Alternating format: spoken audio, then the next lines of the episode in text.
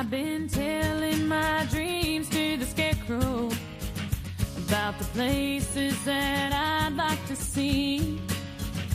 I say, do you think I'll ever get there? Profesionales con Corazón, un programa dirigido por Borja Milans del Bosch.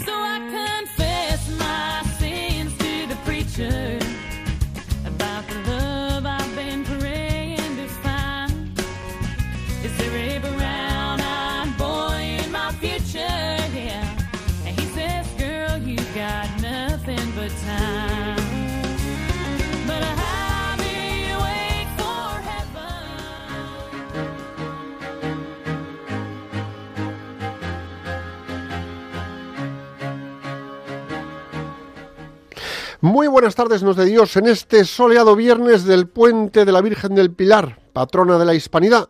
Lo celebramos ayer y en el que esperamos que podáis disfrutar de unos días, pues por lo menos de relax y descanso, para dar un paseo. Un especial saludo a todos estos aragoneses queridísimos de Huesca, Zaragoza y Teruel, que tienen a una bellísima Virgen del Pilar por patrona y también a la Guardia Civil, que es su patrona, patrona de la Hispanidad. Aquí estamos de nuevo a pasar un buen rato de tarde con todos vosotros para abordar un valor que en estos tiempos es más que necesario y que debemos desarrollar en el ámbito profesional y en el personal. Tenemos a bordo a Nacho Pausa, incombustible compañero y un servidor a pie de cañón y de oración. Porque Piluqui- Piluquita no está, así que bueno, pues lo importante, a seguir trabajando para María Santísima, ¿no? Pues así es, Borja. Hacemos hoy el programa mano a mano y ya que la temática es óptima y muy positiva, pues vamos a dedicárselo a nuestra compañera Piluca, que aunque no esté, la llevamos en el corazón.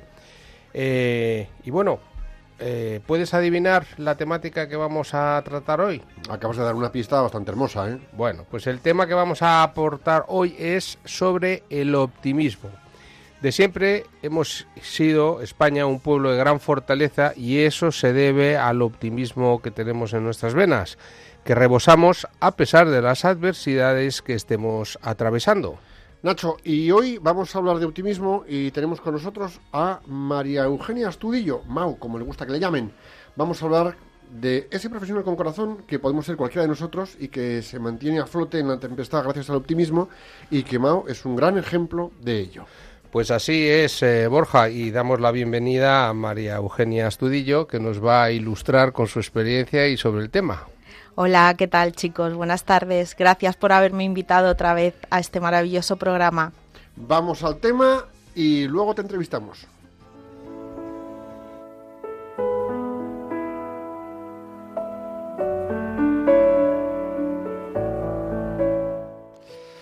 Sintonizas Radio María y escuchas Profesionales con Corazón. Puedes disfrutar de los programas desde cualquier rincón del mundo con la app de Radio María España. Es el momento de reflexionar y para eso, Nacho, hoy te tenemos a ti, porque a falta de Piluca, que ayer fue su santo, felicidades todas las Pilucas, pues cuéntanos tú, ¿qué frase traes? Pues vamos a hacer el trabajo de Piluca. Hoy la frase que traemos es de Helen Keller, una escritora importante del siglo XX, de muy reconocido prestigio y que, fíjate, era ciega, sorda y muda y sin embargo transmitía un optimismo extraordinario, que fue un ejemplo de superación y de positividad. Y dice así la frase de esta autora. El optimismo es la fe que te lleva al éxito. La repito porque es corta y al mismo tiempo es muy profunda. El optimismo es la fe que te lleva al éxito.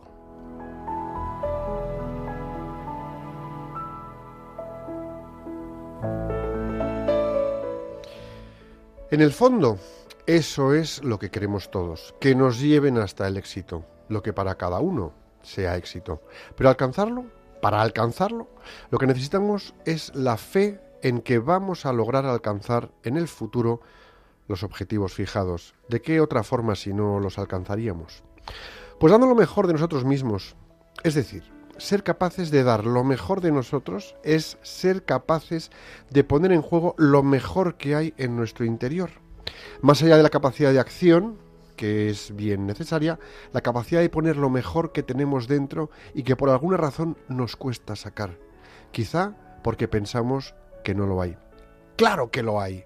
Poner en juego lo óptimo es ver el día luminoso aunque esté nublado, para con esa mirada acercarnos paso a paso a lo que queremos alcanzar.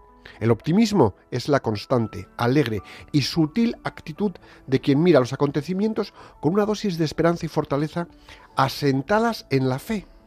El, optimismo, el optimista sabe que las cosas saldrán bien, sabe que habrá éxito. Eso es optimismo. La esperanza y la fortaleza asentadas en la fe, con una dosis de alegría, enfocados al futuro. Lo que está carente de esperanza y está bajo de fe, si además tiene pesadumbrez, es pesimismo. Y ya basta de pesimismo. En la vida la esperanza es lo último que se pierde. Siempre sacamos fuerzas de donde ni sabíamos que las teníamos. Y cuando nos lo proponemos con fe, ponemos alegría en cada cosa que hacemos. Ahí está el optimismo. Así que pongamos en juego nuestra esperanza, nuestra fortaleza, reforcémoslas con la fe y continuemos con el empuje resultante. ¿Os imagináis vivir, por ejemplo, es una imaginación dolorosa, pero ilustrativa de lo que queremos transmitiros, en un campo de concentración siendo optimistas? Pues lo haría mucho más llevadero. Ya sabemos que la tarea es a veces muy difícil, compleja, complicada, y que el esfuerzo muchas veces es superior a lo que habíamos calculado, pero poner lo mejor de nuestro interior siempre contribuirá a superar la adversidad en la que estemos inmersos.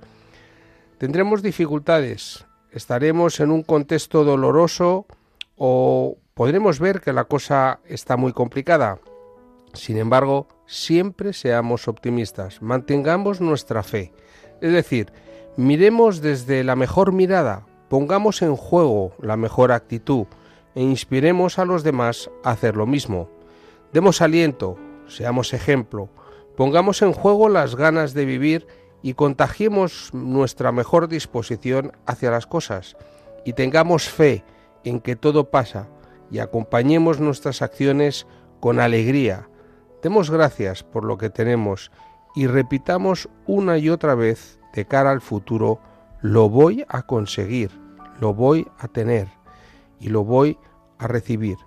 Entre todos lo estamos consiguiendo, porque siempre hay una salida y está en el futuro un lugar y un tiempo que viene siempre a nuestro encuentro, el lugar al que nos lleva el optimismo.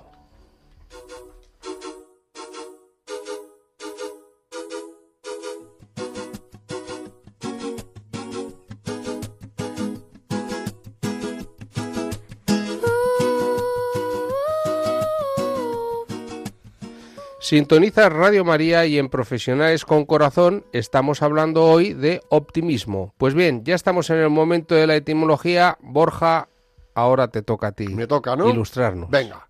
La palabra optimismo viene del adjetivo latino optimus, que significa muy bueno o buenísimo, que sirve de forma superlativa a bonus bueno. Este término está compuesto del adjetivo óptimo y del sufijo ismo que indica algún tipo de doctrina, teoría, tendencia o expresión de un idioma. Así, el optimismo, al igual que la esperanza, es la actitud y la disposición de ánimo de quien aguarda lo mejor y lo más positivo para el futuro. Cuando perseguimos un objetivo, por lo general somos siempre optimistas. Tanto es así que una gran multitud ha seguido a Jesús lejos de los lugares habitados. Están pendientes de aquellas palabras que dan un sentido a sus vidas y hasta se olvidan de lo más elemental. No llevan provisiones para comer, ni hay donde comprarlas. Esto no parece preocuparles ni a ellos ni a Jesús.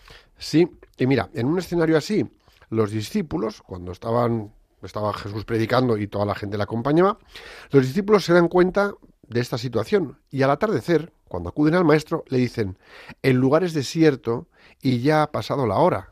Despide a la gente para que se vayan a las aldeas a comprar alimentos.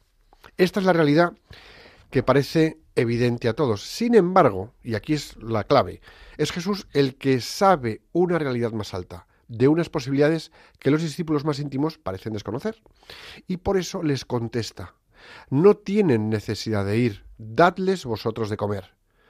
Pero bueno, a ver, ellos, pues oye, conociendo su indigencia, le dicen, no tenemos aquí más que cinco panes y dos peces. ¿Vamos a ser optimistas con cinco panes y dos peces? Fíjate, Borja, es que aquí hay una realidad objetiva. Los discípulos son conscientes de que con aquellos alimentos ellos no pueden dar de comer a una multitud.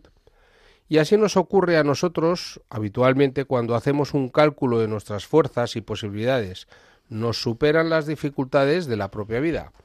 La mera objetividad humana nos llevaría a un desaliento y a un pesimismo, una actitud que nos haría olvidar el optimismo radical que comporta la vocación cristiana, que tiene otros fundamentos. Es decir, vamos a ver, Nacho, con lo que decimos, la sabiduría popular nos dice, quien deja a Dios fuera de sus cuentas, no sabe contar. ¿De acuerdo? Bien. Y no le salen las cuentas porque olvida precisamente el sumando de mayor importancia. Y también otra dice que quien se ocupa de las cosas de Dios, o cuando nos ocupamos de las cosas de Dios, Dios se ocupa de nuestras cosas. Y aquí es donde tenemos un optimismo muy potente. Los apóstoles hicieron bien los cálculos, contaron con toda exactitud los panes y los peces disponibles. Cinco panes, no, cinco peces y dos panes. Pero se olvidaron de Jesús, con su poder que estaba a su lado. Y este dato cambia radicalmente la situación. La verdadera realidad era otra muy distinta. En efecto, en las iniciativas de llevar adelante la palabra de Dios está bien, es un deber, que consideremos nuestros medios terrenos, es decir, que digamos 2 más 2 igual a 4. Pero atención, recordemos siempre que debemos contar por fortuna con otro sumando, es decir, con Dios. Y entonces la fórmula es Dios más 2 más 2 igual a lo imposible. Olvidar este sumando sería falsear la verdadera situación. Ser sobrenaturalmente realistas nos lleva a contar con la gracia de Dios, que es un dato bien real y donde lo imposible se convierte siempre en posible y real. Mira, me estoy acordando de unas cosas, de, una frase que se lo oí el otro día a un vídeo del padre Jorge Loring, que decía que tú pon tu casi nada, que Dios pondrá su casi todo. Pero hasta que tú no pongas tu casi nada, Dios no va a poner su casi todo. Y ese es el optimista, el que pone su casi nada. Y ya está. Y pon tu casi nada, pero ponlo de verdad. Que Dios se va a ocupar del casi todo. Y en ese optimismo nuestro viene la gracia de Dios a lo bestia, a raudales. Mira, el optimismo del cristiano no se fundamenta en ausencia de dificultades o de resistencias o nos evita errores personales, sino en Dios, que nos dice, yo estaré con vosotros siempre. Con Él lo podemos todo. Y además vencemos. Incluso cuando aparentamos mm, fracaso, también lo vencemos. Y es el optimismo que tuvieron los santos. Por ejemplo, Santa... Em, eh, la Santa de Ávila, Santa Teresa de Ávila, repetía con buen humor y con sentido sobrenatural. Teresa sola no puede nada. Teresa y un maravedí menos que nada. Teresa, un maravedí y Dios lo puede todo. Claro, es decir, ella puede, lo que, lo que decía el padre Jorge Loring, oye, pon tu eh, casi nada que él va a poner su casi todo. Me estaba acordando de, de, esa frase que has mencionado, de otra que dice, tú haz todo como si todo solamente dependiera de ti, sabiendo que todo depende de Dios. Ahí está. Bueno, es la misma idea con expresión diferente. Pues así también nosotros, echa lejos de ti esa desesperanza que te produce el conocimiento de tu miseria. Sí, es verdad, por tu prestigio económico, pues eres un cero a la izquierda, por tu prestigio social, pues otro cerito, y otro por tus virtudes y también por tu talento, aunque nos creamos todos que somos eh, exclusivos, originales, singulares y que no hay nadie como nosotros, pero bueno, afortunadamente no, no es así. Somos un cerito, ¿eh? ¿Eh? Somos, bueno, somos un cerito a la izquierda eh, de esas negaciones. Pero, sin embargo, siempre tenemos a nuestro lado, acompañándonos, Cristo. ¿Y qué cifra entonces inconmensurable resulta? ¿Cómo cambian las fuerzas disponibles a la hora de emprender una empresa o cuando nos decidimos a luchar en la vida interior o en las mismas realidades de la vida humana apoyados en el Señor? Recordar, el sumatorio empieza por Dios y Dios más dos más dos igual a lo infinito, a lo a lo, imposible. Lo que creíamos imposible se hace realidad. Totalmente. Por eso afirmamos y decimos, atento, ¿eh, Nacho? El optimismo del cristiano es consecuencia de su fe, no de las circunstancias. ¿Cuánta gente hemos visto que ha salido de situaciones muy adversas por una actitud de optimismo, fe y de repente le ha pegado una vuelta a la tortilla y oye, han tirado como cohetes?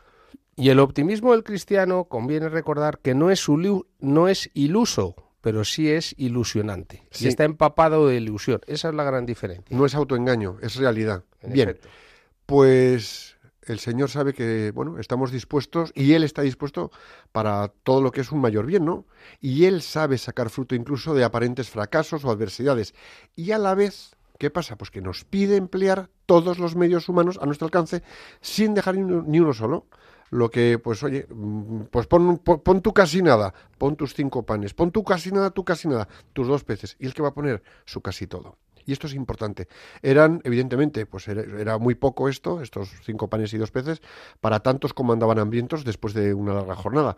Pero, ¿qué pasa? Que era la parte que, que debían poner ellos, ¿para qué? Para que el milagro se realizara. Claro, el Señor hace que los fracasos en el apostolado, por ejemplo, lo que viene a ser que una persona pues no, no responda, que vuelva a la espalda al Señor, que haga las negativas reiteradas a dar un paso adelante en su camino hacia el Señor, eh, bueno, pues eh, sin embargo estos fracasos en el apostolado, a pesar nuestro, nos santifican y santifican el reino de Dios, y es por ello que nada se pierde.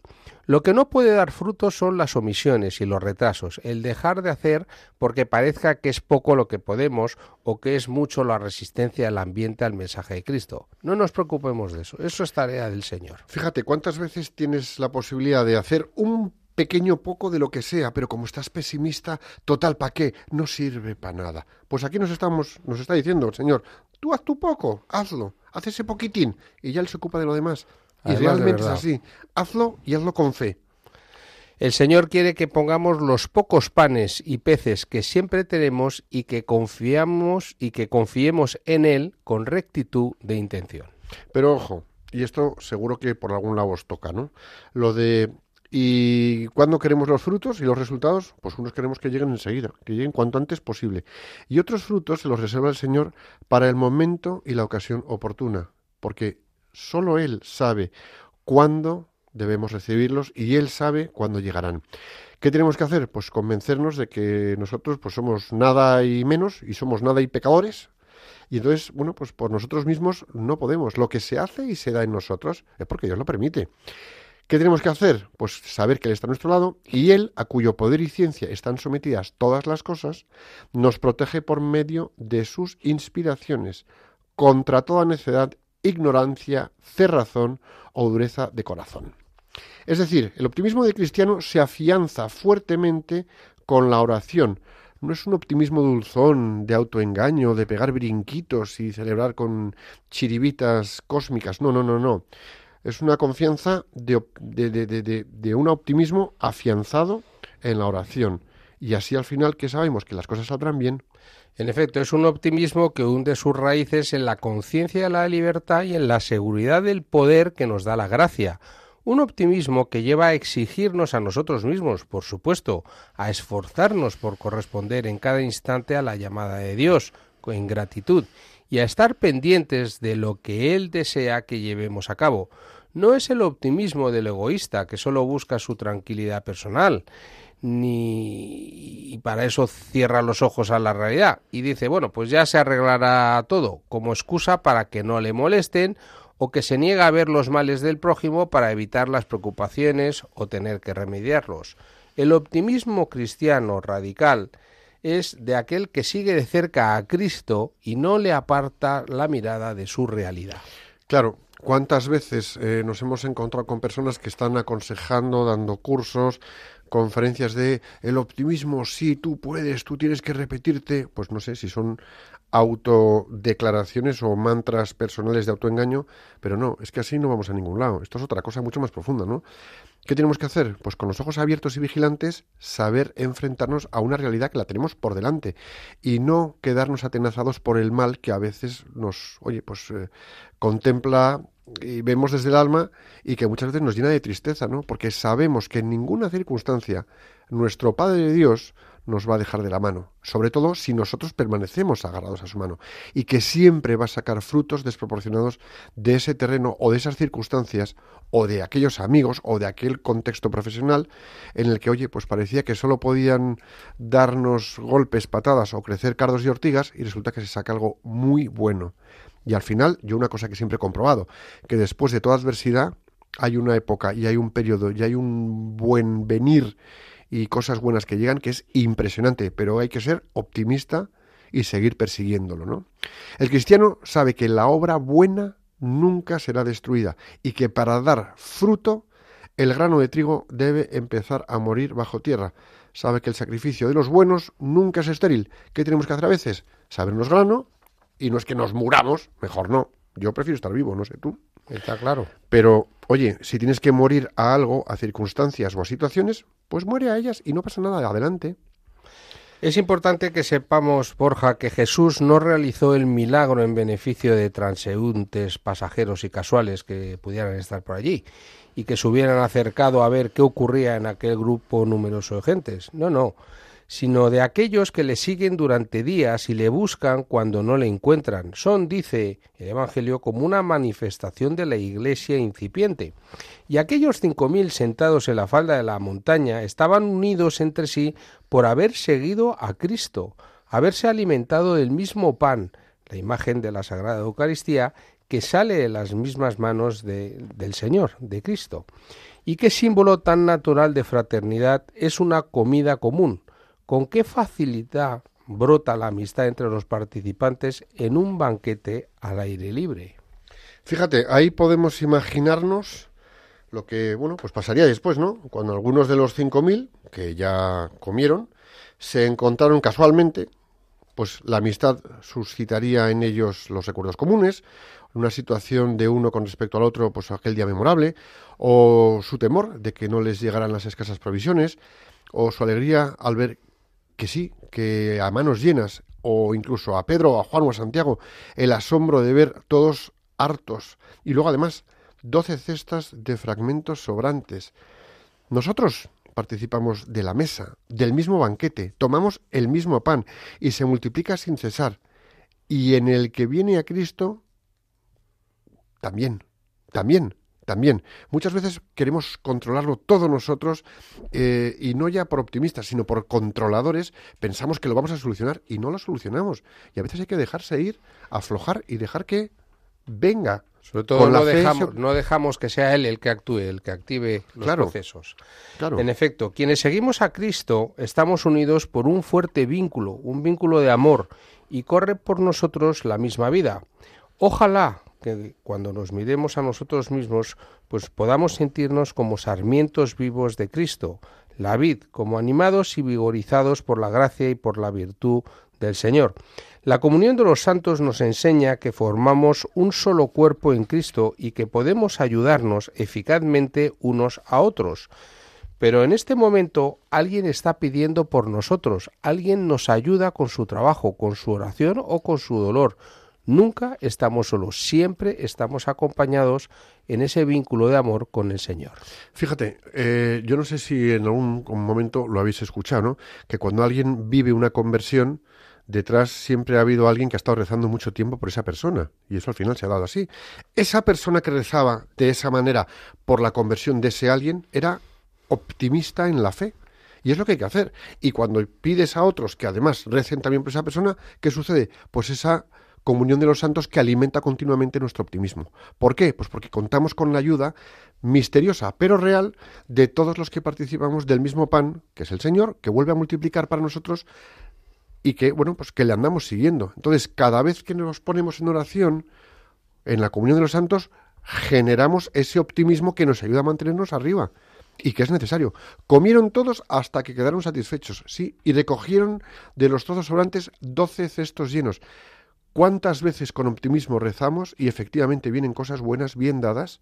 Momento de dificultad por el camino, pero vienen buenas y dices, caramba, ¿cuánto hay? Qué bien que podemos compartir, ¿no?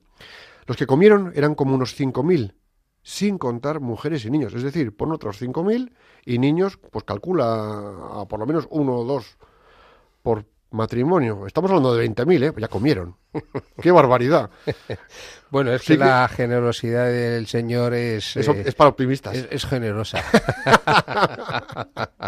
sí, Señor. Y es la misma ahora, en nuestros días. No olvidemos esto. El Señor no fue un Señor de hace dos mil años. El Señor es siempre actualmente. Es actualidad viviente. Y nos mueve a acudir a Él con ánimo esperanzado pues son muchos los días que llevamos con Él. Así que Pídele sin miedo, insiste, no te canses en pedirle y en orarle y en darle gracias. Acordaros de la escena que nos relata el Evangelio sobre la multiplicación de los panos, porque la lectura del Evangelio es fundamental porque nos da el simbolismo de tantas realidades nuestras. Mirad con qué magnanimidad responde a los apóstoles. ¿Cuántos panes tenéis? Cinco. ¿Qué me pedís? Y él da seis, cien, miles. ¿Por qué? Yo creo que porque es un optimista nato y además tiene la potestad, la, la gracia, el poder de hacer lo que quiere. O sea, es que es brutal.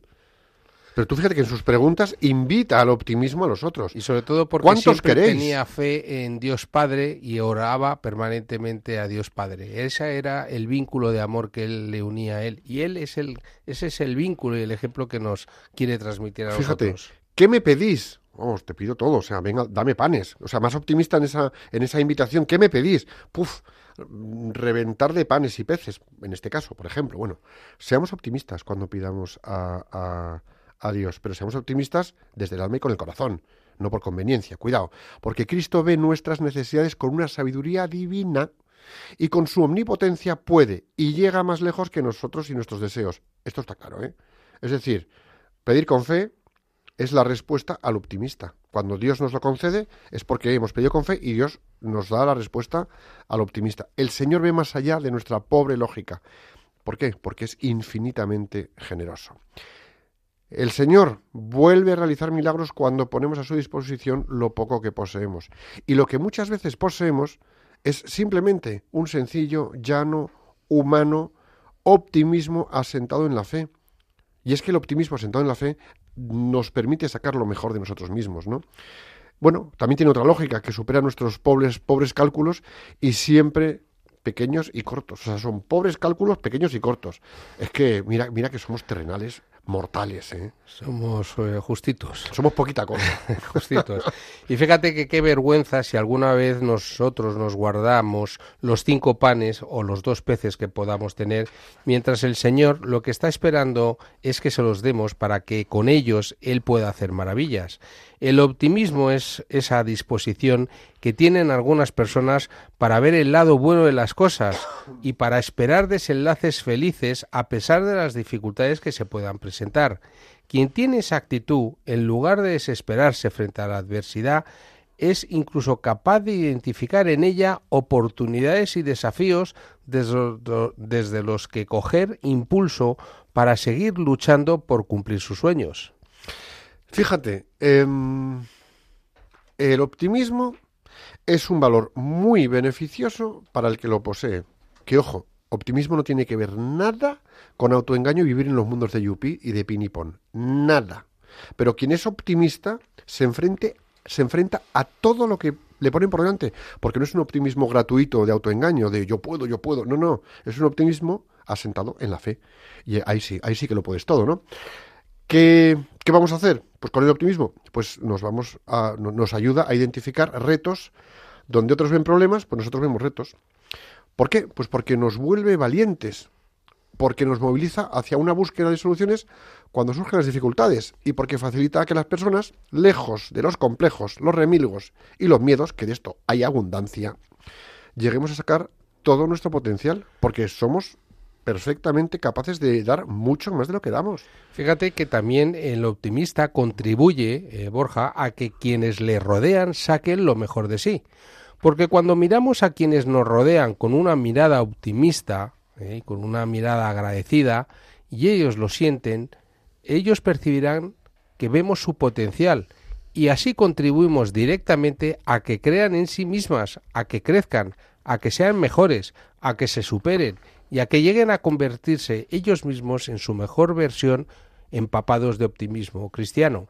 Los optimistas generan buen clima a su alrededor siempre porque contagian ese espíritu y esa actitud. Y a todos nos gusta tenerlos cerca, a todos nos gusta estar rodeados de gente optimista, ¿no? Yo si de- tengo que escoger, prefiero un optimista a un pesimista. no, un cenizo, ¿no? Que siempre Joder, está con, que ya hay unos pocos, con la ¿eh? tristeza. Está Ya- el patio ya está el patio generoso de ellos. No, no, no. El optimismo es contagioso. Sí. Y porque en este querido mundo nuestro, que cada día pareciera que gira más deprisa, en el que estrés se siente permanentemente en el ambiente, pues los optimistas son esas personas que trasladan la tranquilidad, la, la, calma, la serenidad, la confianza, la alegría de vivir. Y eso es importantísimo porque contribuyen a limpiar el clima, el clima atmosférico, el clima tensional, el clima emocional, el clima físico. Aquí es donde tendría que haber un verdadero cambio climático. Claro, en este sí que tiene que ser el cambio climático mundial y global, ¿eh? el del optimismo. Sí, ¿eh? sí. Aquí. Y se quitan las tensiones y sobre todo sembramos esperanza. Fíjate, además, una cosa muy curiosa. Las personas pesimistas son victimistas y están quejándose de todo. Las personas pesimistas son siempre victimistas y están en la queja, instalados en la queja. Y sin embargo, las personas optimistas, pues son como que tienen más impulso, más empuje, ven una oportunidad en todo, están dispuestos a aprender, a modificar, a cambiar, a dar un metro más en su capacidad de acción. Eh, señores, que miraros un poquito más de cerca. Cambio de clima interno. Cambiaros por dentro, señores. Menos pesimismo y más optimismo, que tenemos mucho que dar. Tenemos que De dar lo que rebosa el corazón habla la boca, ¿no? No era así Tal el cual. dicho. Lo cierto es que el optimismo es una disposición del corazón que, en mi opinión, está realmente cerca de la esperanza y ese estado en el que nos encontramos cuando confiamos en que nuestra causa, oye, sea la que sea, se va a terminar resolviendo de manera favorable. Esta especie de estado optimismo-esperanza es el que debemos tener habitualmente los cristianos, puesto que es que, pues la esperanza eh, a ver, es que es, eh, eh, nuestra, nues- nuestro ancla es la fe y esa fe nos lleva al optimismo.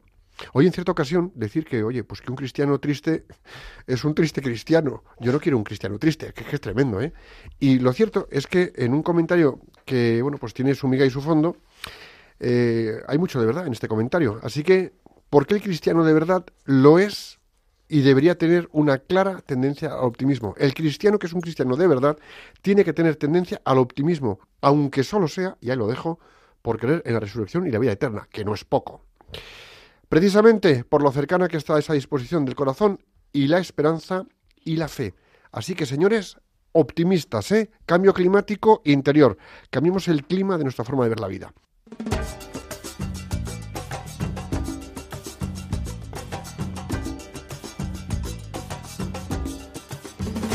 De rodillas te pido, escucha mi oración,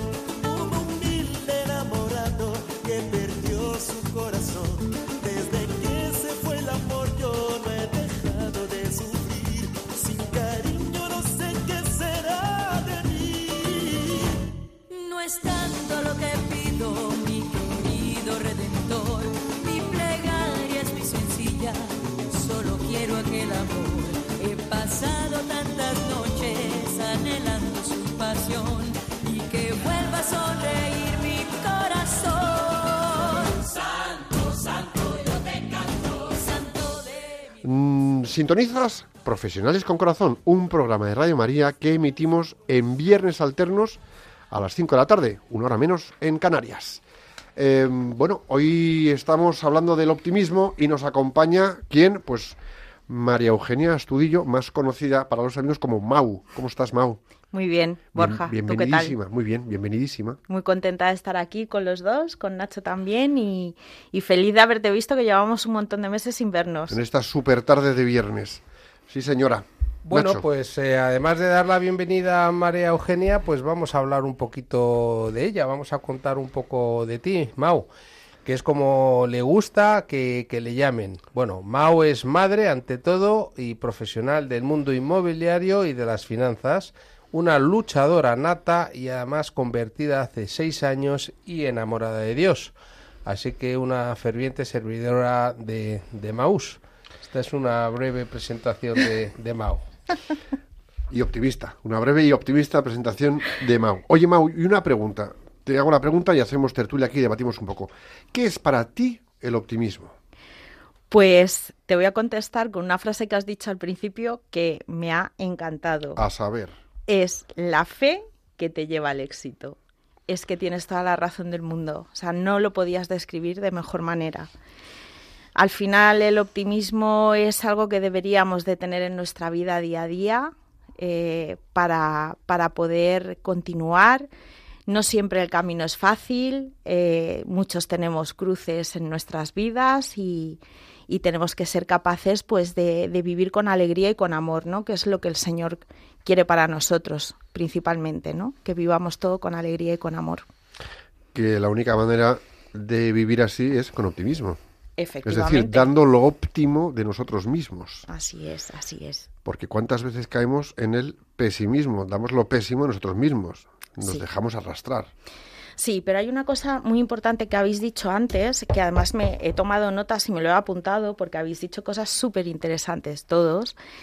eh, y es el tema de, mm, bueno, yo uniría un poco oración, confianza, entrega, esperanza. Creo que va súper unido. eh, cuando uno comienza mm, el camino, ¿no? Eh, Este camino de, pues, de llegar a la vida eterna, que al final creo que es donde queremos ir todos. En mi caso, mm, yo era bastante pesimista antes de, de convertirme. Eras pesimista. Era bastante pesimista. Sí que es verdad que eh, no siempre, eh, por mis circunstancias familiares, siempre me ha tocado luchar y, y sacar adelante, no sobre todo a mis hijos, porque una madre sola con dos críos, pues al final tienes que tirar del carro sí o sí. Pero sí es cierto que no puedes tirar del carro si no estás eh, de algún modo eh, siendo ayudado ¿no? por, por el Señor. El Señor al final lo que quiere es que le entreguemos todo y Él guiar nuestro camino, ¿no? Y nosotros no preocuparnos. Sí que es verdad que la preocupación es algo súper humano que tenemos muy metido en, en nuestro pensamiento ¿no? y en nuestro día a día.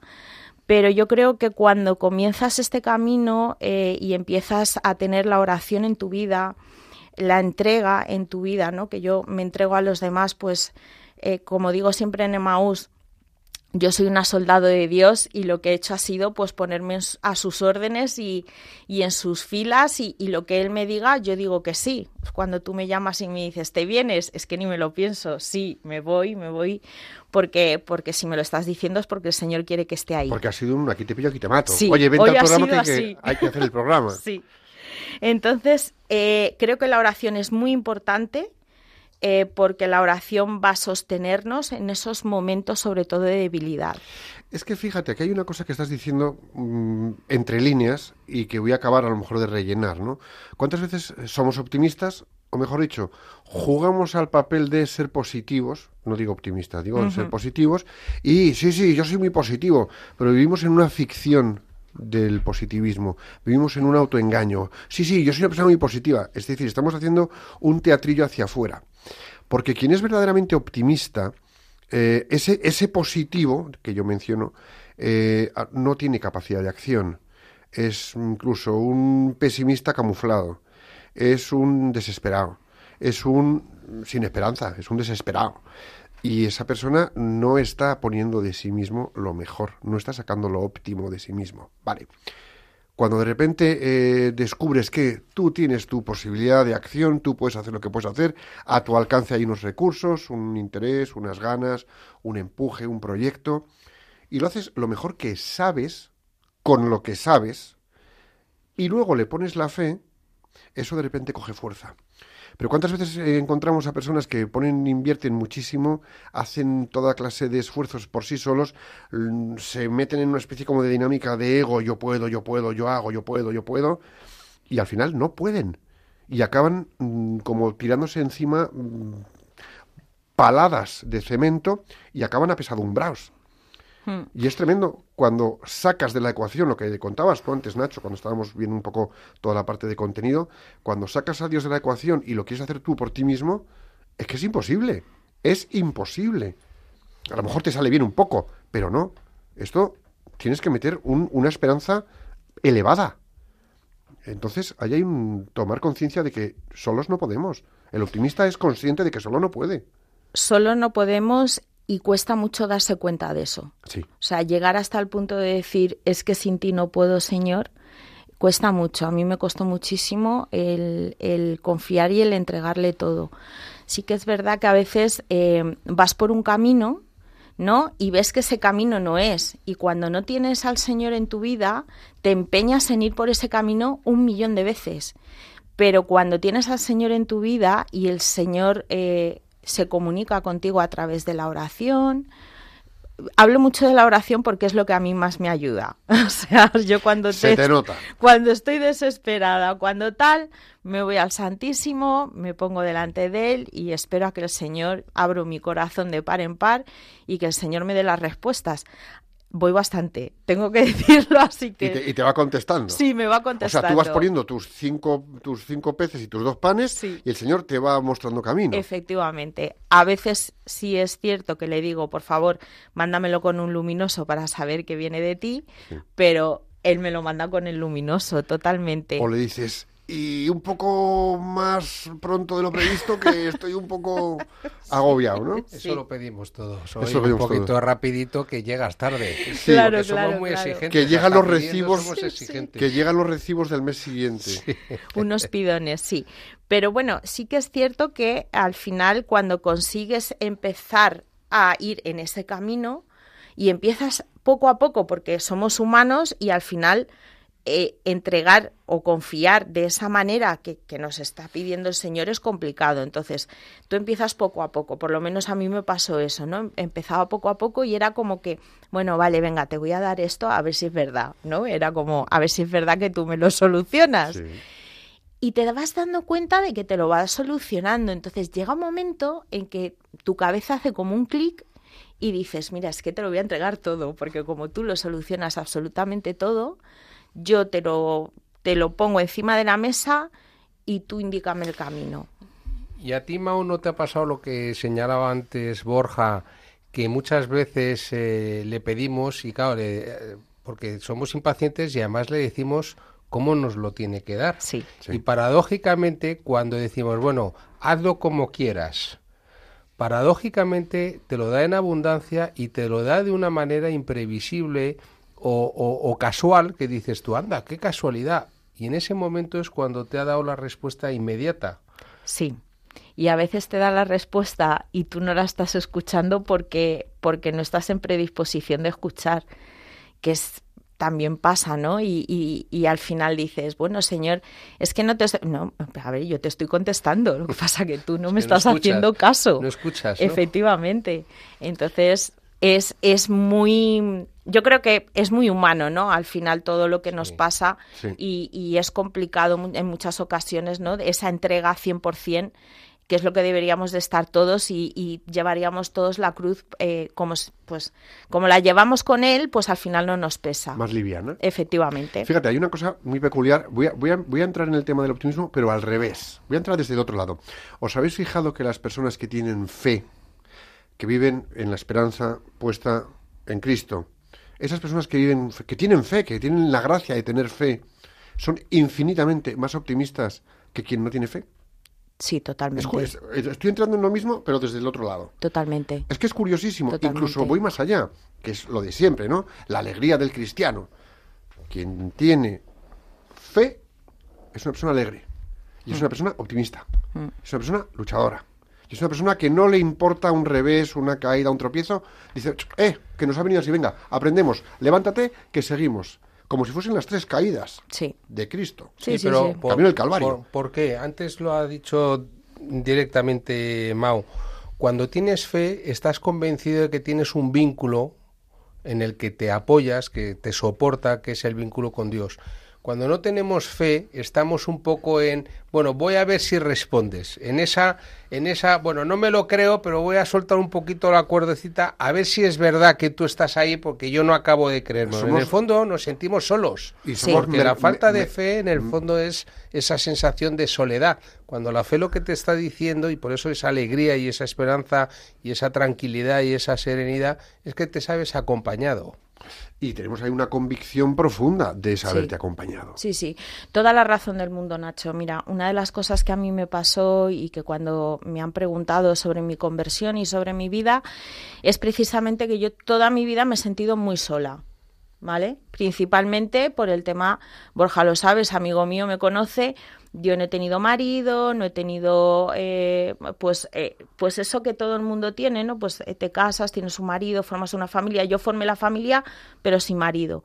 Entonces es, eh, en ese momento dices tú, bueno, es que estoy sola, estoy sola, estoy sola. El día que yo me convertí, porque además a mí el Señor me dio un collejón para convertirme, no fue una cosa eh, que fuese despacio, sino que yo entré en Emaús, para el que haya hecho Emaús, sabe que uno entra el viernes y sale el domingo, yo entré el viernes siendo una persona y salí el domingo siendo otra. Eh, el Señor al final lo que hizo fue decirme, esta eres tú, esta es tu vida y no has estado nunca sola. Siempre he estado a tu lado, pero tú no me has visto, aunque yo haya estado a tu lado. Entonces, desde ese momento, mi vida cambió 180 grados. ¿Por qué? Porque una de las mayores cosas que yo he arrastrado durante toda mi vida ha sido precisamente el sentirme sola. Y eso no me ha vuelto a pasar. ¿Por qué? Por la fe. Y es que es curioso que el optimismo crece, se sostiene y se, entre comillas, distribuye cuando estamos acompañados. Así es. Claro, a través de la oración, como dice Mao, porque la oración que es es una conversación de, de vínculo. No, Sí, ahí está. Totalmente. La oración sí, sí, es, sí. eh, es pedirle a Dios y a Jesús o a la Virgen Sí, sí, sí, sí. o a los tres o al Espíritu Santo, pero que es, es una conversación y una conversación que se tiene con un otro que además Tal cual. sabemos que nos ama previamente a que seamos. Sí, sí, sí. Tal cual. tal A mí cual. a veces me preguntan, pero tú cómo hablas con el Señor así, porque debe ser que causa algo de gracia, ¿no? Cómo me dirijo a veces al Señor. O sea, yo no he perdido mi esencia, yo sigo siendo la persona que soy, solo que ahora con Dios en mi vida. Entonces sí que es verdad, y yo soy muy clara con Él, ¿no? Como soy en mi día a día. Entonces le pregunto las cosas directamente y creo, vamos, creo, no sé mm, totalmente que Él me contesta de la manera que yo espero que me conteste. Totalmente. Vamos, pero es que, a ver, a ti te pasa y a mí me pasa. O sea, yo estoy haciendo proyectos y de repente pues veo que uno de los proyectos pues ya está llegando a su fin y que hace falta que haya otro más para abordar temas. Oye, y al final, a final de mes, llevar a casa el sustento de la familia Mm. y de repente le digo, vamos a ver, a ver, me voy a un rato de oración, le digo, a ver, Jesucito, a ver, campeón, amigo mío, querido, me verás muy recogido Mm. y muy como en oración, pero por dentro estoy, a ver, a ver, yo, yo te he dicho que sí, y cuando te digo que sí, es, aunque me cueste lo que me cueste, te he dicho que sí. Ahora dime por dónde. Hasta que me dice por dónde, yo en mi hacer diario estoy en optimismo absoluto. ¿Por qué? Porque el día que me diga por aquí o por allí, yo ya he hecho un recorrido y un esfuerzo y, un- y he puesto mi casi nada y él, ¡pum!, llega con su casi todo. Bueno, Jesús, en lo- cuando lees los evangelios, Jesús siempre es muy claro, muy respetuoso y muy asertivo. No diré agresivo, en alguna ocasión suelta alguna cosita también Hombre, que también se importante. cansa, ¿no? Bueno, claro, no, no, y con razón. A Pedro, a, Pe- a Pedro le llama bonito. Sí. ¿eh? Pero eh, Jesús es muy claro. Jesús Sí. no es eh, barroco ni, No. No, no, no. ni tarda en la Y respuesta. es un optimista nato. Va, va al grano rápidamente, eso sí, con mucho amor, pero con una firmeza extraordinaria. Sí. Tal cual. Y además, el ser optimista, si tú logras ser optimista con, dentro de tu fe o tu fe te lleva al optimismo, hace que tú puedas a veces incluso ser un poquito de luz para otras personas, ¿no? Totalmente de acuerdo. Entonces eso es súper importante también, porque al final te conviertes ¿no? en un instrumento otra vez más del Señor para que puedas llegar a esos corazones que en este caso pues no son optimistas, son más bien pesimistas. tú, Mau, acabas de decir una cosa que creo que es importantísima. La gente cree que cuando tienes fe dejas de ser quien eres. Y tú lo has dicho. Yo sigo siendo la que soy, sigo siendo la misma de siempre.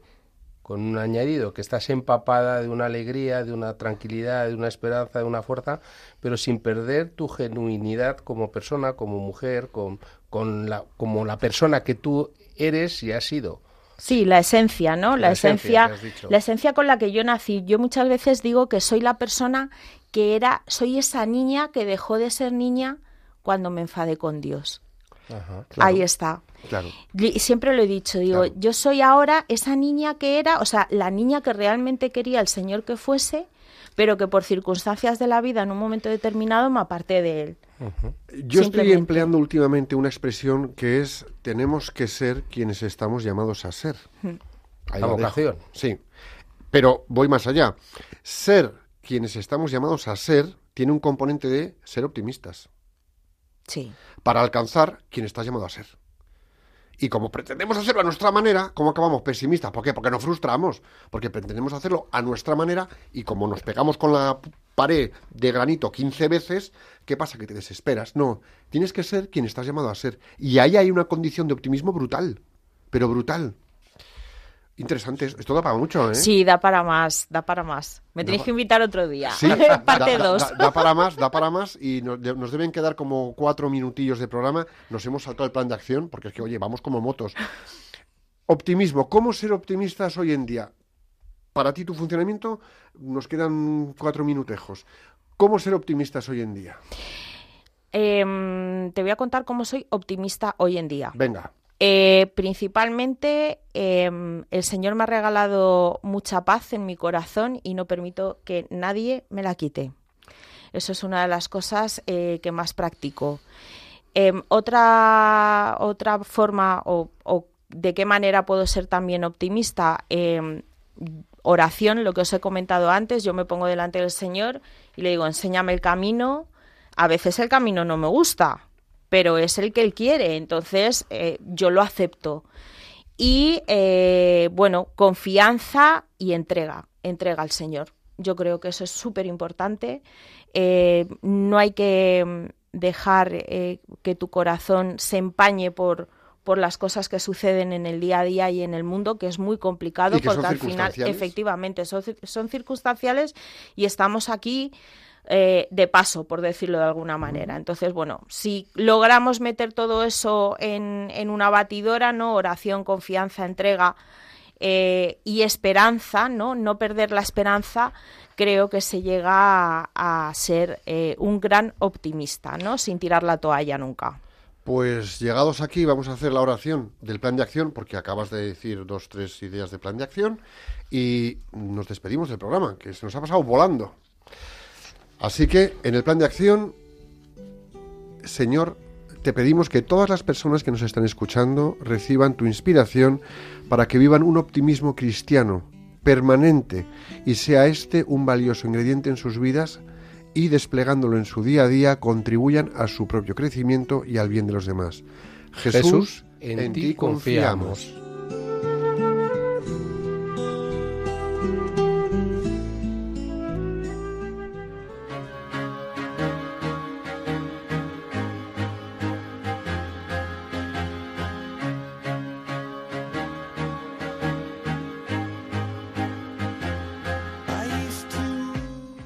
Pues ha sido un placer compartir con todos vosotros una tarde más de este viernes maravilloso y abordar un tema tan necesario, tan importante en nuestro día a día y más en la actualidad.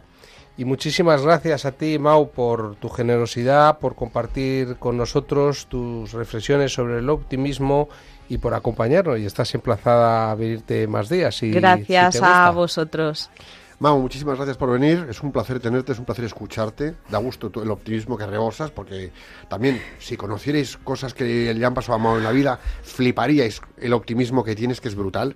Y nada, oye, eh, a todos vosotros que nos acompañáis, gracias por compartir este ratito del viernes. El Sagrado Corazón de Jesús le dijo a Santa Maravillas, España se salvará por la oración. Dicho esto, tenemos una nueva cita en Profesionales con Corazón, el próximo 27 de octubre de 5 a 6 de la tarde, una hora menos en Canarias. Hasta entonces, rezad a la Inmaculada Concepción Santiago Apóstol para que nuestra tierra de María sea siempre patria de todos los españoles. Que Dios os bendiga y la Virgen os proteja.